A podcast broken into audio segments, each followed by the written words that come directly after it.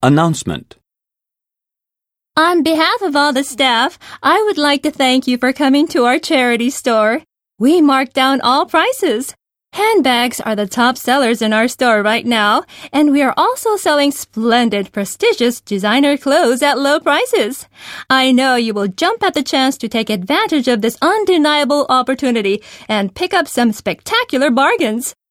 We would also like to appeal to anyone who wants to donate unwanted clothes. Why put up with old clothes in your closet?